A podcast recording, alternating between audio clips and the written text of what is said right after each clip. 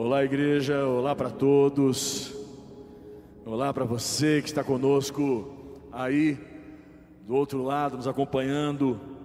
Eu quero entrar direto com vocês na palavra e deixa eu ver meu tempo, que eu quero ser prático, que eu preciso de um tempinho no final com vocês.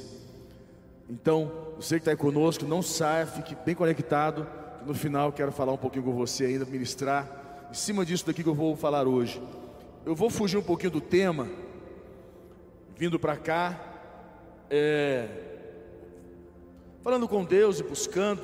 Sempre a gente busca uma palavra do trono de Deus para a sua vida. E eu quero falar com você o que está em Mateus capítulo 13, no versículo 24.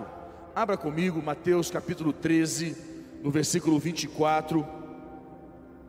Mateus 13, 24. E nós vamos ler até o versículo 20, até o versículo 30, ok? É uma, é uma parábola muito conhecida por todos e tem um grande ensinamento para as nossas vidas, como cristãos como homens e mulheres de Deus que nós somos. E aqui diz assim: outra parábola lhes propôs, dizendo: O reino dos céus é semelhante a um homem que semeou boa semente no seu campo. Mas enquanto os homens dormiam, veio o inimigo dele, semeou o joio no meio do trigo e retirou-se. E quando a erva cresceu e produziu fruto, apareceu também o joio. Então, vindo os servos do dono da casa, lhe disseram: Senhor, não semeaste boa semente no teu campo? De onde vem, pois, o joio? Ele, porém, lhes respondeu: Um inimigo fez isso. Mas os servos lhe perguntaram: Queres que vamos e arranquemos o joio? Não, replicou ele, para que ao separar o joio não arranqueis também com ele o trigo, deixai-o, deixai-os crescer juntos até a colheita, e no tempo da colheita direi aos ceifeiros: juntai primeiro o joio, atai-o em feixes para ser queimado mas o trigo recolhei-o no meu celeiro. Feche teus olhos. Pai, nós colocamos nossas vidas mais uma vez diante do Senhor. Para que a tua palavra entre em nossos corações e nos direcione, nos traga luz e muito mais do que isso. Direcionamento para nossa mente, nossos corações para que possamos prosseguir firmes na tua presença, na tua casa, diante do Senhor, todos os dias das nossas vidas. Sejamos firmes, sejamos, Pai, aqueles ao qual o Senhor escolheu para fazer a diferença nesta geração. Eu te peço, Pai, por cada um que aqui está, ou que me ouve aonde estiver agora, que a tua palavra entre em seu coração e mude a sua vida, em nome de Jesus. Amém? Igreja, aqui neste momento, é muito interessante que a gente vai vendo aqui que havia uma, uma plantação e havia o dono daquela plantação, um campo, e nós sabemos qual é o campo. Qual é o campo? O campo é o mundo, para você compreender, é o sistema, a sociedade, o campo é o mundo.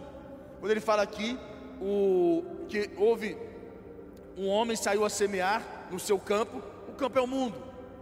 E ele semeou, e havia uma semente que era o trigo, que era boa semente, e havia junto, foi plantado junto, uma má semente.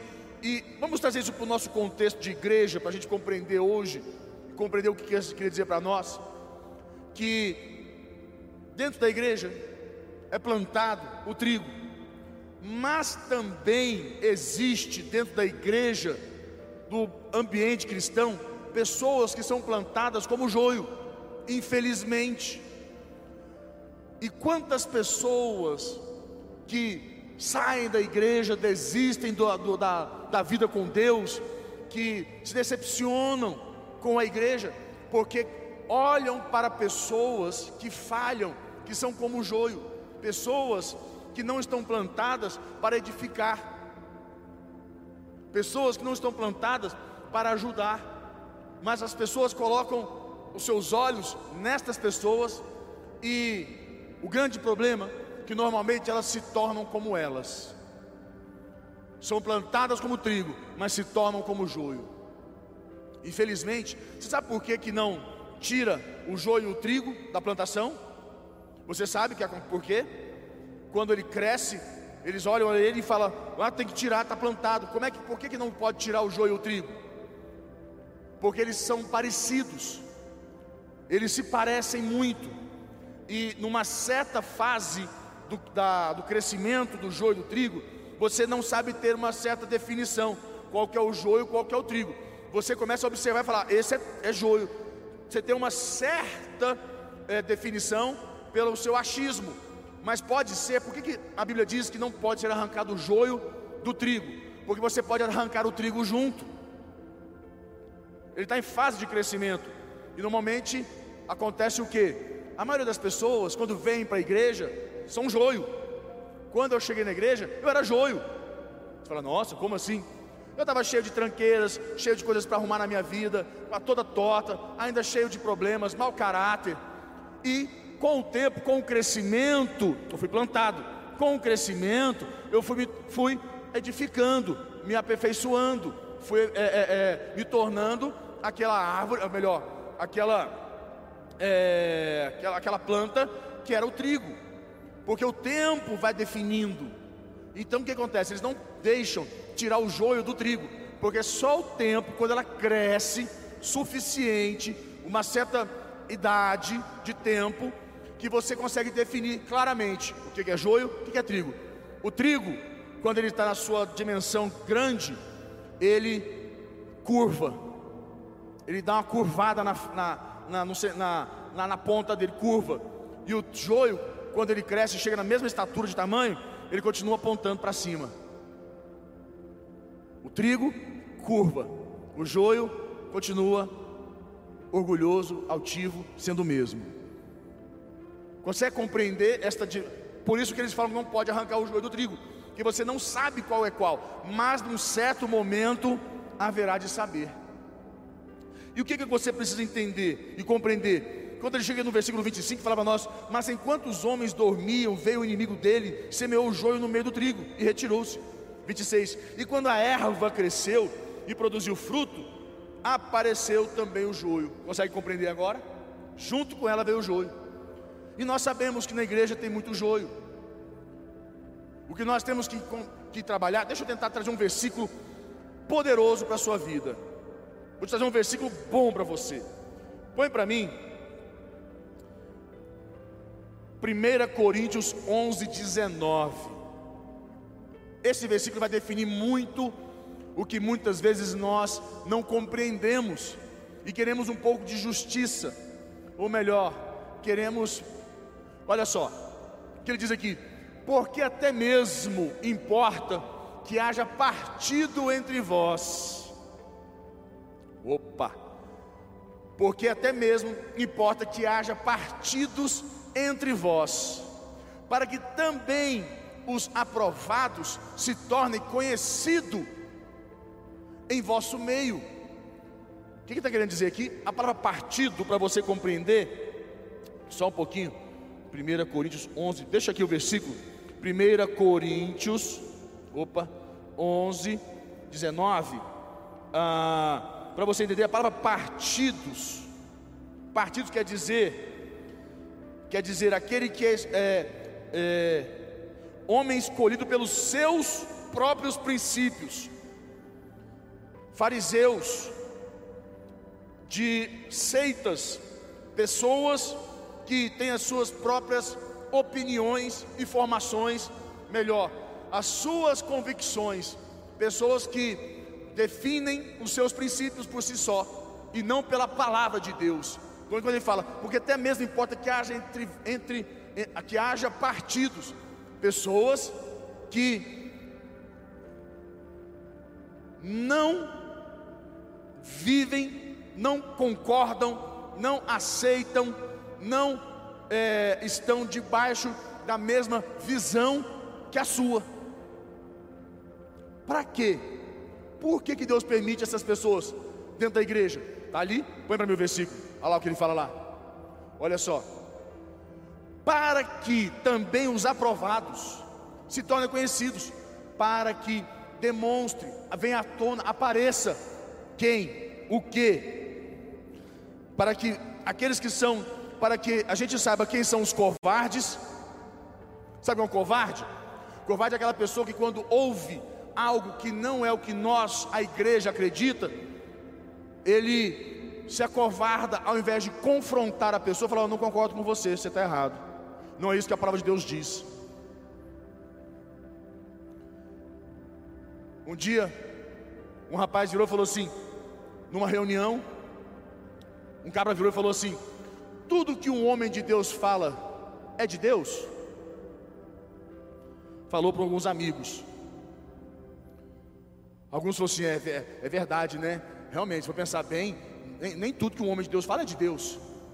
Ele trouxe dúvida na cabeça dos amigos. A, a vida dele a gente já sabe como é que está. Foi para o mundo, se perdeu, se lascou, se prostituiu, bebeu, voltou a fumar. A vida está uma desgraça. Separou, perdeu tudo. A vida virou um peteco. Porque esta forma de vida não prevalece na casa de Deus. Com o tempo, ele vai embora. Mas as pessoas que estavam ali, que aceitaram aquela palavra, ficaram confusas, foram covardes. Ao invés de confrontar, falar: olha, eu não sei, mas uma coisa eu te falo, eu não estou aqui para decidir falar sobre isso, eu estou aqui para crer no que o homem de Deus fala e viver aquilo que ele fala. E a minha fé e o meu Deus, o, meu, o Espírito Santo que habita em mim, vai testificar o que ele fala comigo, porque eu creio na palavra de Deus e Deus vai falar comigo. Ponto. E viver aquilo. Mas não ficaram calados, ficar naquele momento assim, é, é, é, né? Ou aqueles que são chamados Maria vai com as outras. Conhece os Maria vai com as outras? Conhece os Maria vai com as outras? Se alguém fala uma coisa, ele, é, né? É, também não concordo. Ah, lá na igreja tem uns, são os, aqueles que criam, constroem as suas verdades que não são verdades. Não, aconteceu um caso comigo, um negócio lá na igreja, eu não vou pisar mais na igreja. Você não tem noção do que aconteceu comigo lá. Aí conta uma lorota, mais daquelas mais, sabe? Que muitas vezes na verdade é tudo ao contrário. Ele aprontou, aprontou, fez alguma coisa errada, e, nós fomos, a igreja foi um pouco firme com ele. Aí ele falou que a igreja botou para fora. E começa aquelas lorotas, a gente já sabe como é que é. Não tem jeito. Por isso, por isso que a Bíblia diz que conhecereis as árvores pelos seus quando você ouvir alguém falar lorota da igreja, de nós, olhe os frutos dele e olhe os nossos. Simples.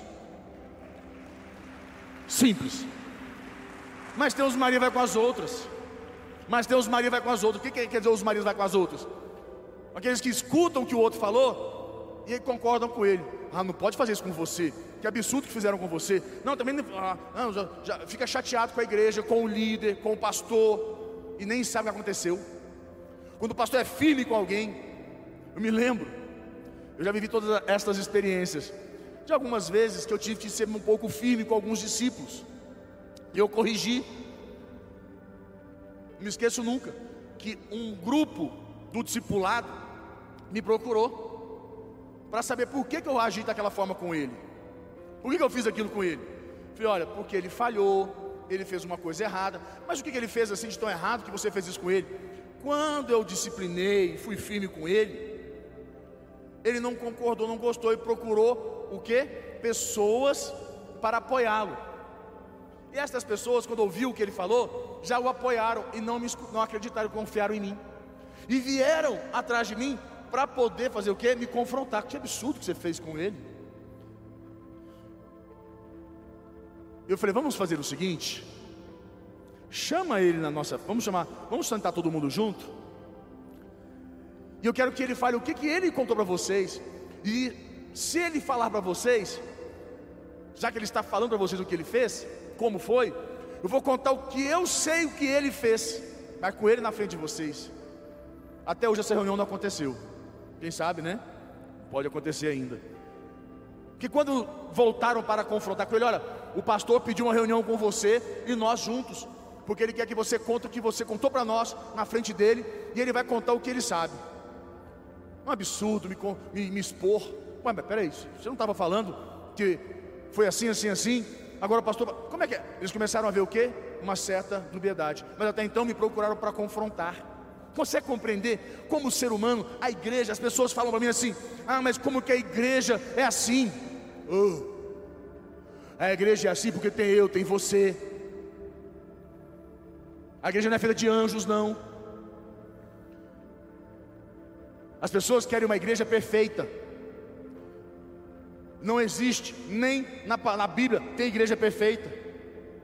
A igreja não é feita de anjos, porque tem eu e você que somos pecadores, somos falhos. A igreja é assim. O que nós temos que entender e compreender que com o tempo o trigo vai mostrar o seu fruto e o joio o seu também.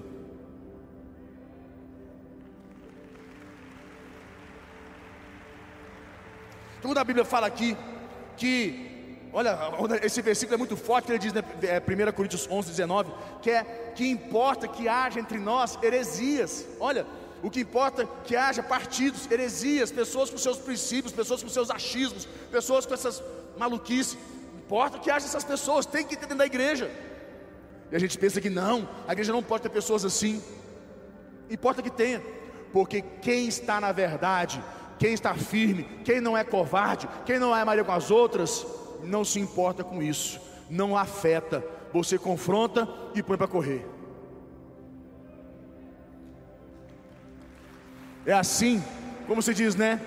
É na hora da batalha que se conhece os valentes, né? É muito fácil o cachorro que late, mas na hora do vamos ver que nós vamos saber se ele morde.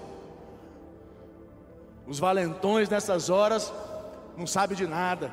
Vou te dar outro versículo forte. A Bíblia diz ainda que não cabe a nós ainda julgar se alguém é joio ou trigo, porque todo julgamento que fizermos vai ainda volta contra nós, porque às vezes nós ficamos assim, não, fulano não sei o quê, não, porque o fulano isso, não, porque não, eu não concordo.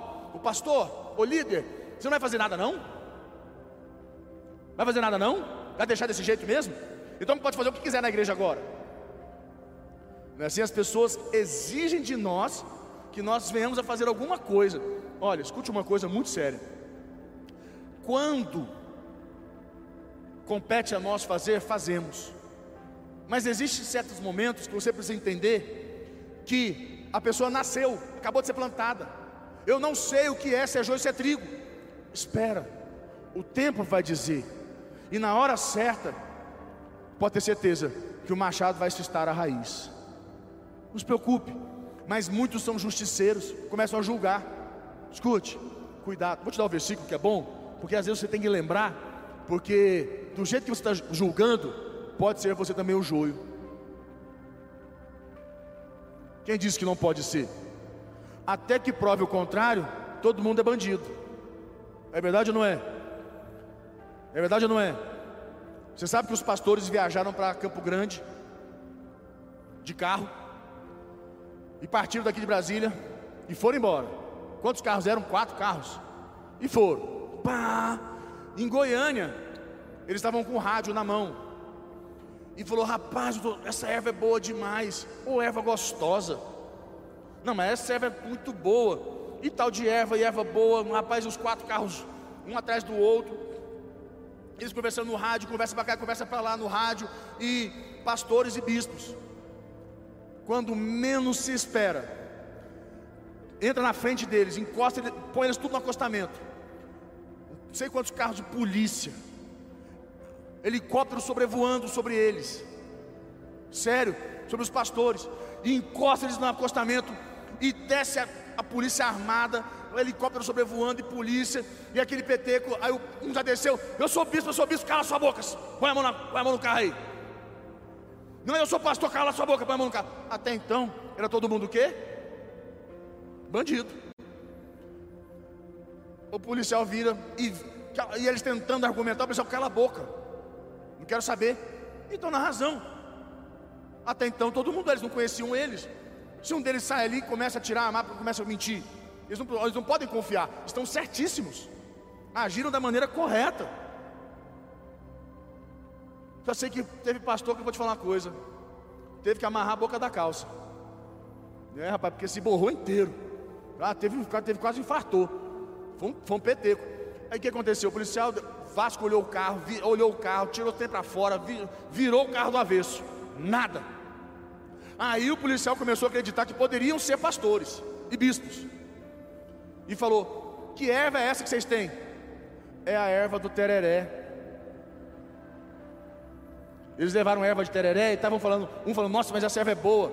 E erva boa, mas foi Deus que castigou, porque pegaram a minha erva na minha casa, sem a minha autorização e levaram. Deus moveu Deus pensou a mão, levaram a minha erva, tomaram a minha erva. Eu me chego no final de semana seguinte da, do evento e fui tomar um tereré. Falei, cadê minha erva? Sumiu. Aí eu ligo, gente, mandei um zap, cadê minha erva? Vocês... Ninguém respondia. Levaram a minha erva. Bando sem vergonha. O que aconteceu? O policial, negócio da erva, e o carro estava baixo, porque levaram camiseta, roupa, coisa para os workshops, levaram tanta coisa. Os carros tudo assim, ó viajando. O policial falou: tá cheio de droga, tá cheio de erva. Pararam e foi um peteco. Então aprenda uma coisa: não julga ninguém, não, porque até você também pode ser o bandido.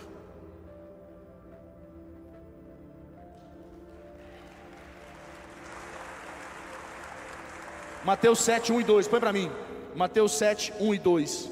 Vamos ler? Mateus capítulo 7, versículo 1 e 2. Olha só o que ele diz aqui. Não julgueis para que não sejais, para que não sejais julgados, pois com o critério com que julgardes, sereis julgados, e com a medida com que tiverdes medido, vos medirão também. Então para de falar quem é. Pastor vai fazer nada não? O líder? Nossa, que absurdo, como é que aceita uma pessoa dessa na igreja? Como é que aceitam você também? como é que aceitam você também? Com essa língua tão felina, toda maldade no coração. Igreja, a Bíblia diz para nós vigiarmos por nós mesmos, a fim de sermos é, trigo verdadeiro de Deus. Mateus 7, põe, 35, põe no versículo 3 para mim. Nós temos o 1 e o 2, vou ler o 3 e o 5. Presta atenção no 3 e o 5. Olha que forte. Porque vês tu arqueiro no olho do teu irmão, porém não reparas na trave que está no teu próprio. Hipócrita, tira primeiro a trave do teu olho, e então verás claramente que, tira, que para tirar o arqueiro do teu olho, para, uh, verás claramente para tirar o arqueiro do olho do teu irmão. Não nos compete julgar ou querer dizer quem é certo e quem é errado. Mas vou trazer uma palavra boa para você que, que nós podemos fazer? Existe uma coisa que é, como eu falei, esperar a oportunidade. A hora que aquela pessoa quiser disseminar o, o joio em você, quiser trazer você para o lado dele, é a hora que você tem que estar pronto. É a hora que nós temos que estar, nós temos que estar preparados. Põe para mim o versículo, é, capítulo, é, 2 Timóteo 2, 24. 2 Timóteo 2, 24. Olha o que a palavra de Deus diz para nós, como é forte, nós compreendemos esse entendimento. Que eu digo para você que nós devemos saber corrigir com mansidão os que se opõem. Ele fala aqui: ora, é necessário que o servo do Senhor não viva a contender, e sim deve ser brando para com todos, apto para instruir, paciente, disciplinar, disciplinando com mansidão os que se opõem, na expectativa de que Deus lhes conceda não só o arrependimento, para conhecerem plenamente a verdade. Às vezes nós queremos, é, dentro da igreja tem muita gente crítica, muita gente que acha que é o certo que é errado. A igreja é uma, é uma mistura, é uma confusão. Um dia, me encontrei com um rapaz, não me esqueço nunca, que virou policial e ele frequentava a igreja, a nossa igreja. Eu me encontrei com ele. Ele era dentista, virou policial. Eu encontrei com ele. E ele é uma pessoa um pouco difícil. Mas até hoje, quando as coisas apertam, é um líder nosso da sede que ele procura para pedir ajuda. Em vários momentos, tanto no casamento, quanto nos momentos de crise, e algumas coisinhas a mais que ele carrega que é meio complexo, não vou falar aqui. Você não tem que expor a vida dele. Mas para você entender que ele não tem, ninguém é perfeito para julgar. Eu não me esqueço o dia que contei com ele. Ele falou: Ah, ele me contou, ele estufou os peitos. Ele falou: Ah, você está aí, pastor? Eu falei: Estou, estou aqui. Ah, sabe o fulano da igreja, não sei o que, não sei o que. Prendi. Prendi lá o fulano. Botei na cadeia. Fui lá, fiz questão. Falei: Nossa, é mesmo. Peguei fazendo rolo. Isso de, de lá da igreja, hein? Falando que era crente. Eu falei: Essa é a igreja. Não, a igreja para mim, vou te falar uma coisa. Não tem jeito não. Eu falei: É, a igreja é assim. Essa é a igreja. Mas não pode ter esse tipo de coisa na igreja, esse tipo de gente na igreja. Eu falei: a igreja é o lugar do pecador, buscando em todo o tempo aperfeiçoamento. Nós não somos pecadores lutando para ser santos, nós somos santos lutando contra o pecado, e todo o tempo buscando aperfeiçoamento. É, mas eu não concordo, tem que ver que eu fiz. E começou, e foi, e foi. Falei: olha, a igreja é assim. Nós temos que entender e ajudar, e não ser aqueles que criticam, que apontam e que pioram o estado, o estado da situação. Nós temos que amar, ajudar, estender a mão, estar a todo momento. O que eu quero que você entenda com tudo isso que eu falei a você, vou fechar aqui. Que você possa compreender no seu coração. A sua vida com Deus tem ela muito bem definida,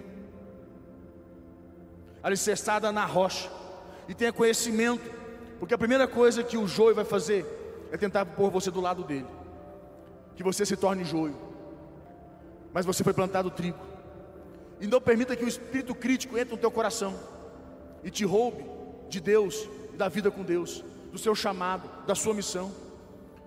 Nós temos que compreender que Deus nos chamou, comece a, a sempre a olhar para os frutos e ter um coração mais manso e humilde e ajudar aqueles que estão próximos e defender a igreja. Defenda a igreja, pois é ela que faz a diferença aonde ela está, na sua vida, aonde ela entra, só a igreja faz a diferença. A igreja não é perfeita, mas a igreja é a igreja, ela é do Senhor Jesus e ela que faz a diferença. Fez na sua vida, faz na minha e vai fazer no Brasil e em todo o mundo.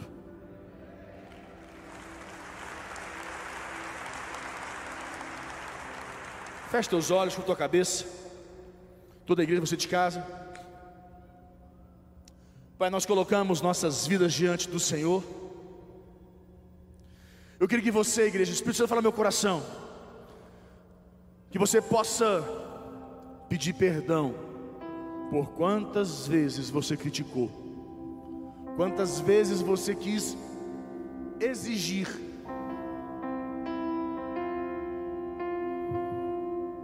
Que o pastor, que o líder fizesse alguma coisa com o fulano, com Beltrano, que você não concorda com isso ou com aquilo. Quantas vezes você permitiu que princípios pessoais e não cristãos prevalecessem na sua vida? Quantas vezes você permitiu? Quantas vezes você aceitou argumentos falsos porque eles te davam margem para você fazer o que você queria. Quantos achismos você tem dentro de você? Ah, eu não acho que é assim. Ah, eu não acho desse jeito. Ah, não concordo com isso na igreja. Não concordo com aquilo na igreja. Eu acho que não deve ser assim na igreja. Essa é a igreja. Nós não estamos na igreja para achar o que a igreja tem que ser. Nós não estamos na igreja para achar que a igreja tem que fazer ou deixar de fazer, ser ou deixar de ser. Nós estamos na igreja para edificar a igreja, para fortalecer a igreja, para fazer diferença com a igreja, para servir a igreja do Senhor Jesus, não para confrontar. Quantas vezes você disseminou, você foi buscar pessoas, aliados, de situações que você foi confrontado e você não gostou, você buscou aliados, querendo ser correto, porque você foi corrigido, ao invés de você aceitar a correção e crescer com ela. Quantos de vocês estão aí nos assistindo que abandonaram a igreja? Você que está aqui hoje pode estar tão distante do seu chamado, da sua vida com Deus, do discipulado, da célula, porque você se decepcionou, porque você acha que tem que ser de um jeito ou de outro, você não concorda com isso ou com aquilo. Quem é roubado é você. Quem está sendo roubado é você. Quem está perdendo é você. Porque a igreja não para. A igreja sempre avança. Ela sempre prevalece. Olha os teus frutos. Os teus frutos falam por você. Então fala com Deus, deixa o Espírito Santo de Deus falar no teu coração, porque eu creio que é tempo de você se arrepender e você falar, Senhor, eu vou mudar, eu vou ser diferente. Porque quando você passa, tira a edificar a igreja, você está edificando a sua vida, e a sua vida será edificada na rocha. E tudo vai mudar. Nós temos que ser os valentes que protegem, que defendem a igreja. Fala com Deus. Fala com Deus quantas vezes você questionou